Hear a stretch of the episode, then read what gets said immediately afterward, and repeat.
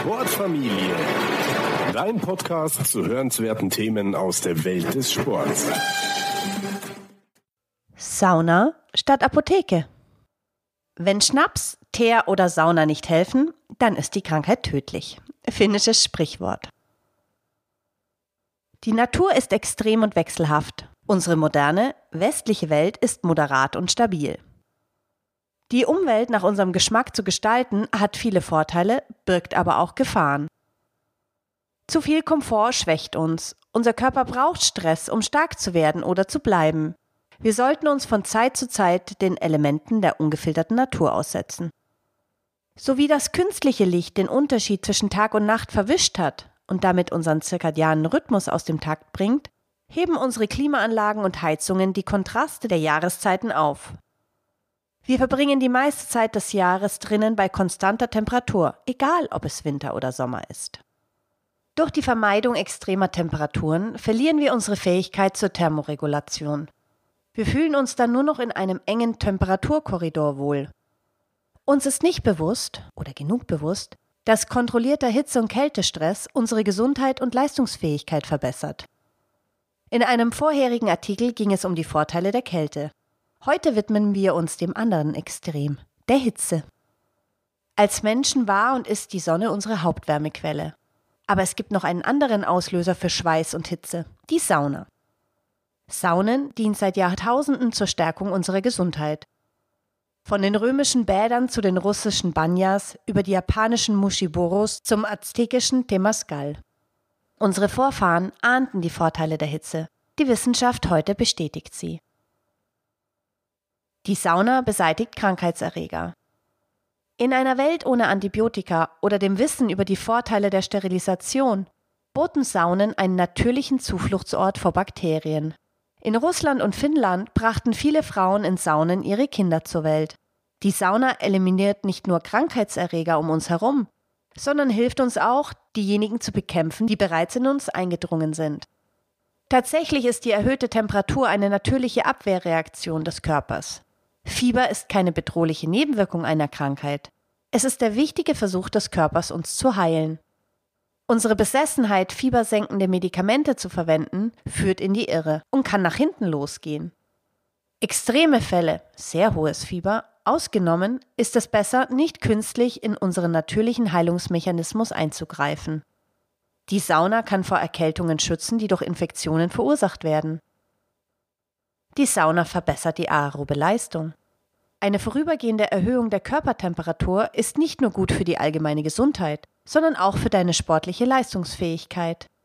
Eine Möglichkeit, dies zu erreichen, ist das Training bei höheren Temperaturen. Die andere Möglichkeit ist die Sauna. Das Schwitzen in der Sauna erzeugt mehrere physiologische Anpassungen, die unserer aeroben Leistung zugutekommen. Die Thermoregulation verbessert sich. Indem wir Wärme besser ableiten, verzögern wir die Ermüdung, die sie verursacht. Die Durchblutung wird verbessert, die Anzahl der roten Blutkörperchen und das Plasmavolumen steigen. Das höhere Plasmavolumen erleichtert zudem die Wärmeabfuhr und senkt die Herzfrequenz beim Training. Die mitochondriale Biogenese wird erhöht. Mit mehr Mitochondrien kannst du mehr Energie produzieren. Die Erhaltung des Muskelglykogen wird begünstigt. Die Priorisierung von Fett als Energiequelle verzögert die Ermüdung. Ein Saunagang nach sportlicher Betätigung verstärkt den Effekt der Trainingseinheit. Eine systematische Review analysiert die Vorteile der Wärmeakklimatisierung für die aerobe Leistung und schlägt einige zusätzliche Mechanismen vor, wie zum Beispiel die Erhöhung der anaeroben Schwelle. So verlängerten zwei Saunagänge, jeweils 30 Minuten, in nur drei Wochen die Zeit bis zur Erschöpfungsschwelle um 32 Prozent. Die Sauna reduziert Muskelatrophie. Unser Körper ist ständig damit beschäftigt, Proteine zu synthetisieren und abzubauen. Muskelaufbau ist der Unterschied zwischen der Synthese und dem Abbau. Die Hauptfaktoren, die in dieser Gleichung einfließen, sind Krafttraining und Ernährung. Insbesondere Proteinaufnahme ist entscheidend, aber auch Wärme bzw. Hitze kann uns helfen. Die Sauna erhöht zwar nicht die Proteinsynthese, begrenzt aber den Abbau. Das wiederum führt zu einer größeren Gesamthypertrophie. Die Forscher nennen in diesem Zusammenhang mehrere Prozesse, aber es gibt zwei Hauptmechanismen. Anstieg des Wachstumshormons. Studien belegen Anstiege von 140 Prozent bis 1600 Prozent, je nach Dauer, Temperatur und Frequenz der Saunagänge.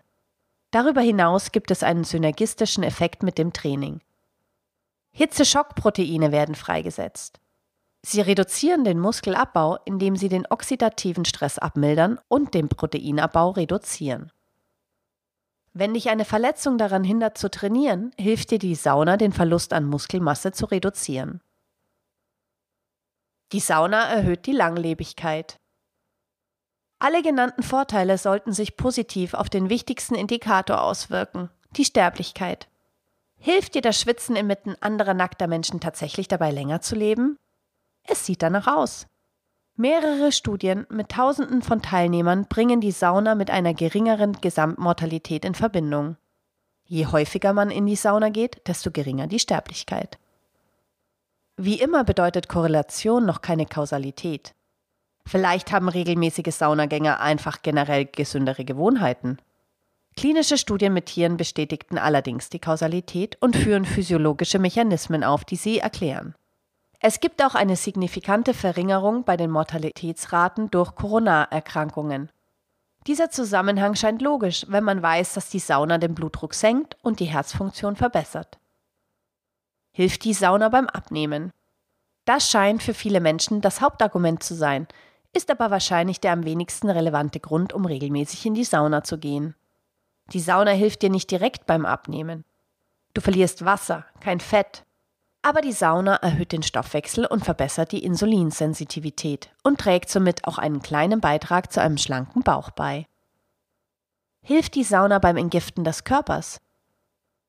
Zweifellos werden in der Sauna einige Giftstoffe durch Schweiß entfernt und auch der Quecksilberspiegel kann sich normalisieren. Die wichtigsten Entgiftungsorgane sind aber die Leber und die Nieren, nicht die Haut. Du scheidest also viel mehr Giftstoffe in deinem Badezimmer aus als in der Sauna. Aber auch dort passiert etwas. Zwingt dich, Kontakte zu knüpfen. Für die Römer erfüllten die Bäder neben der medizinischen auch eine soziale Funktion. Sie waren Orte der entspannten Unterhaltung und Erholung.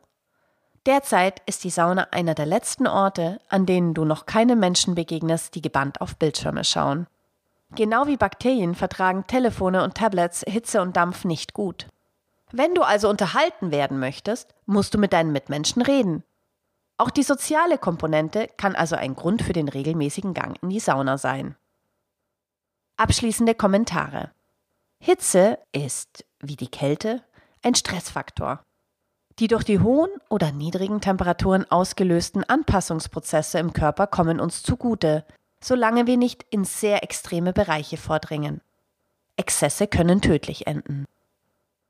Die Risiken von Saunen sind minimal. Sie gelten auch für schwangere Frauen oder Menschen mit Herzproblemen als sicher.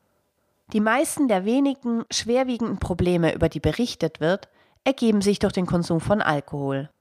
Alkohol und Hitze sind keine gute Kombination. Wenn du einen Kater loswerden willst, gibt es bessere Möglichkeiten. Trotz des geringen Risikos solltest du dich langsam und schrittweise vortasten. Beginne am besten mit 10 bis 15-minütigen Sitzungen und verlasse die Sauna, wenn dir schwindlig ist oder du dich unwohl fühlst. Und jetzt lass uns gemeinsam schwitzen. Ab in die Sauna.